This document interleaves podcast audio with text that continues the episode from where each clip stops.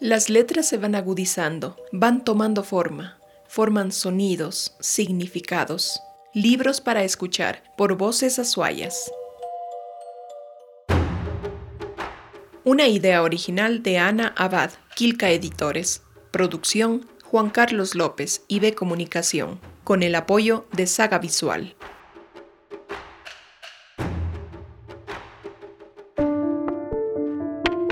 César Dávila Andrade, Muñecos de Cristal.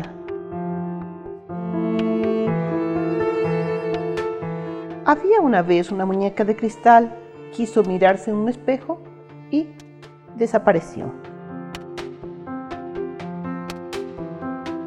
Aquella noche del mes de septiembre, el gordo Mr. Brandon ofrecía una fiesta en palacete de estilo oriental y era bajo el cielo absoluto del trópico. Las altas ventanas ojivales proyectaban un mágico fulgor de alquimia. El gordo semita Brandon sabía ciertamente de la adecuada coreografía. Al cabo de 10 años había logrado amasar varios millones, atestando los mercados con incontables especies de su prolífera superchería farmacológica. Laboratorios Brandon, y como la mayor parte de la gente es, además de estúpida enferma, los productos Brandon se impusieron. El salón octogonal comunicábase a través de sus paredes cardinales con cuatro cámaras de intimidad. La que miraba al este contenía el baño y los servicios que no se dicen. Las tres restantes estaban destinadas a recoger las charlas vanas y las entontecidas parejas. A esa hora ya la música negroide agitaba sus cabras de fuego y sus rítmicas maderas de clara melodía. Pasaban ellas rodeadas de profundas y largas faldas rociadas de mínimas estrellas nocturnas. Ellos, embutidos en la bípeda gracia de los pantalones lineales, todos haciendo alarde de la inverocunda sabiduría sexual, acompañada de ritmos abdominales. Luisa Andreta, con su sonrisa bivalva y sus tiernos ojos de turquesa en compa. El ex tenista Prado, orgullosos de su reciente forjada sobre Vigornia, la señora de Berger, envuelta en su ancestral nube de perfume a base de bergamota. Lucho Drey Sereñe, 30 años, impúber, exuberante perfil biconvexo y suspicaz como la peronitis. El descarnado señor de Rodríguez, a quien una increíble pero inexorable enfermedad aristocrática había descalvado prolijamente. Y Antonieta Rice, con sus caderas esculpidas por la irreal seda del vestido, color crisopacio manzana en agraz ardiendo envuelta en un cuadrelísimo matiz. El chato Váscones, decano del fraude leccionario de la bonjomia llevada hasta el cálculo intestinal. Los hermanos Berniti, siempre correctos y estultos en un griego perfil transitivo. Esperanza Faina, blanca y volátil como el amoníaco. Marxista por procabilidad sentimental. Clara Disraeli, ligeramente tuberculosa que viviera por dos años en un desierto de rocas blanquísimas. El doctor Russell, cintoso como una pagoda, necesario como el dedo pulgar y las bacterias. Laura Roca, dulce y fugitiva casi, narciso femenino copiado de transluz.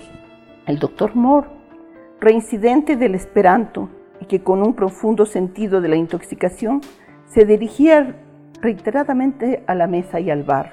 Todos transfigurados bajo las inmenserables madurez del voltaje. A las 10 de la noche, el departamento reservado del este, puertas de cristal escarchado, bañera y otros servicios que no se dicen, recibió su primer visitante. Fue un viejecito tembloroso y pulcro el que apareció tras la puerta, sin cuidarse de cerrarla. Miró todos los lados con una feliz sonrisa idiotizada sin comprender el alcance ni la utilidad de los objetos que le rodeaban. Con gestos desordenados y graciosos, increpó a la bañera de jade, clavada en el piso, a la rutilante y heterogénea utilería del tocador, al enorme espejo frío, absolutamente leal, rígido en su inalterable estuario. Estúpido e imbécil, y fue hacia el cristal inmutable hasta rozarlo con las narices, se retiró a dos palmos de la helada superficie y contemplóse de hito en hito, sonriendo con los labios húmedos y relajados, en los que flotaba siempre un airecillo infantil de picardía y de bondad. Miróse así largamente y repitió, ahora dirigiéndose a sí mismo, esas imprecaciones, estúpido e imbécil. Su dedo índice, endurecido y deformado por la uria, pisoteaba el aire con un gesto que vanamente pretendía ser sacerdotal. Su mano breve, recubierta de piel encebollada, giraba sobre sí misma con tanta movilidad que producía la ilusión de ser independiente del brazo. Al verla, podíase pensar que en cualquier momento iba a levantar el vuelo como un pájaro y posarse en el primer alero de la esquina. De pronto, recordó el motivo de su presencia en aquel lugar y palmeándose la frente, gritó esta vez, estúpido e imbécil, y perillán. Extrajo entonces un pañuelo femenino de color malva y con ingenuo y cómico apasionamiento llevóse a los labios. Oh, mademoiselle, mademoiselle, elevó al cielo raso los ojos de tierna limaña y suspiró como un coloquial defraudado, pero se sintió satisfecho, guardándose la delicada prenda y se alejó dando traspiés. El espejo quedó vacío como antes. Su severidad diamantina, su interior existencia de piedra preciosa, recobró su serenidad para perderla diez minutos después.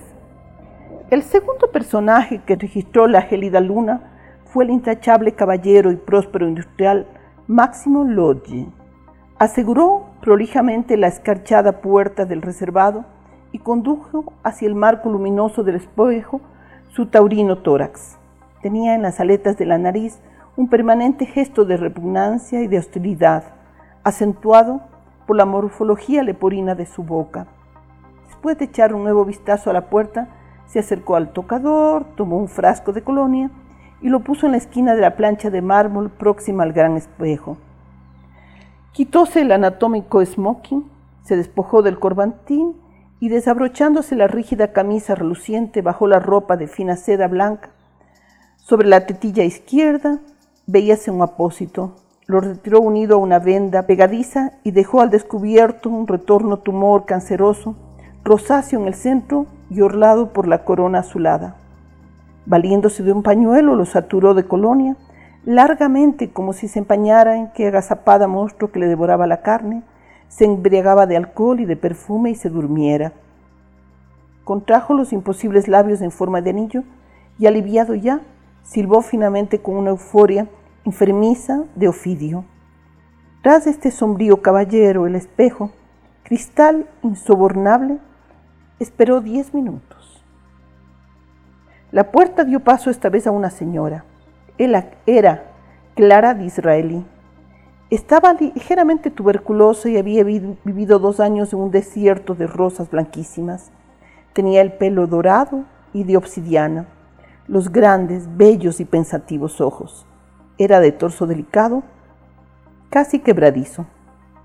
Sus infantiles senos hacían a la tierra la primera mirada, pero el arco ígneo de sus caderas y sus primaverales y altos músculos le conferían un extraño e impúdico hechizo. Esta quemante atracción le había regalado la fina y profunda enfermedad que hoy padecía.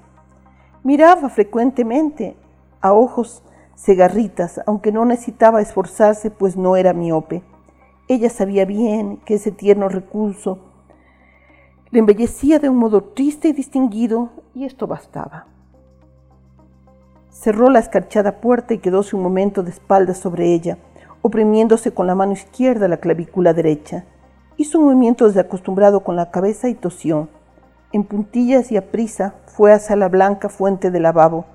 Escupió en él con suave precaución y nada. Tranquilizada fue hacia el espejo, Sonrióse a sí misma, orlándose de vaga melancolía e imprimiendo en sus labios un tembloso mohín de complacencia y amargura. Se interrogó, ¿por qué viniste? ¿No te sentías bien? ¿Ya ves? Sacudió la dorada cabeza con pensativa negligencia, diciéndose tal vez eres una chica incorregible. Besó suave y prolongadamente su propia boca reflejada y salió. Poco después salió una nueva figura del secreto escenario. Era un joven de 30 años, alto, delgado y rubio. Cuando avanzaba hacia el espejo, dejó caer algo, quizás. Se contoneó hacia aquel lado, luego hacia el otro, nada se le había caído. Era este su ritmo habitual, su preferida gracia cuando se hallaba solo con personas que podían guardar una decente reserva. Aproximándose al espejo, y se compuso los ondulados y relucientes cabellos, el cuello, la corbata, la flor del ojal. Del bolsillo interior del smoking extrajo un estuche tubular. Hizo saltar con un resorte el caramelo de rouge y se pintó con mano acostumbrada los sensuales labios. Sonrió complacido de su obra. Pasó luego la mirada perspicaz sobre sus manos. Eran largas, blancas y mórbidas. Nunca había hecho otra cosa que descargar los signos de caricias y fastidio que le habían modelado para hoy. Después de situarse a una distancia conveniente, siempre mirándose en el fondo del cristal, dibujó con todo el cuerpo y los brazos un escorzo de bailarina a modo de despedida y se marchó. Enseguida, quizás se rozó con el joven en la puerta, entró todo vibrante de impaciencia y encendida por los excesos del baile contorsionador, una muchacha morena. Tenía desnudo el pecho hasta la confluencia de los senos, los brazos desnudos hasta el hombro, desnudas las espaldas hasta la primera vértebra lumbar. No fue hacia el espejo directamente, con inapasable premura, corrió hacia un receptáculo de losa enclavado en un ángulo que tenía la forma de una guitarra y un bello nombre francés que en cualquier desprevenido podía sugerirle, el de un parisien. Después de la visita de tres vulgares tributarios de la milenaria esclavitud humana, el espejo acogió en su irrecusable ámbito una figura extraña. Era un joven morfinómano que sobre su cuerpo delgado y enfermizo soportaba una bella y grande cabeza de hierofonte proscrito. Una angustia insostenible desbordaba sus ojos oscuros y temblaba convulsivamente en sus labios. Llevó hacia el espejo el taburete enano que flaqueaba la bañera y abrió sobre él un estuche metálico en forma de ataúd. Recogió una pequeña cantidad de agua en la tapa y disolvió en ella el contenido cristalizante de un pequeño sobre. Tomó de la caja el milimetrado tubo de un provaz y le ajustó una aguja de plaza y émbolo. Cuando estaba preparado todo, le hizo descansar sobre el tocador con la aguja en alto. Después de soltarse el broche, subióse la manga de la camisa e hizo girar bajo sus ojos el desnudo brazo cubierto de cicatrices rojas y aún frescas. Y no halló un sitio apropiado para el pinchazo. Echando el pie derecho sobre el taburete, realizó un nuevo examen en las piernas desnuda hasta medio muslo, sin resultados. En la pantorrilla de la izquierda, halló finalmente el sitio adecuado, entre cicatrices de rojizos surcidos y puntos inflamados y supurantes. Tomó entonces la probaz y lo obligó a picar en su carne. El émbolo descendió gradualmente bajo los dedos, transportando el morboso operador. Una gran serenidad se apoderó de él y sus manos se mostraron desenvueltas y firmes al acomodar la pieza del frágil instrumento de sueños y desintegración. Sonriendo, salió. Laura Roca hizo su aparición ahora. Un halo resplandeciente le circuía el óvalo del rostro y las oscuras trenzas ardientes como un fruto de verano. Ojos de miosotis, dijo en voz muy baja, y recordó la voz de un joven muerto ya, que en cierta mañana clarísima de febrero, al borde de un estanque iluminado, le había pellado así. Ojos de miosotes, repitió aproximándose más aún hasta que se besó. Besó sus propios labios copiados del cristal inmóvil, alejándose un paso y se interrogó. Bueno, ¿y qué? ¿Dónde están los muñecos?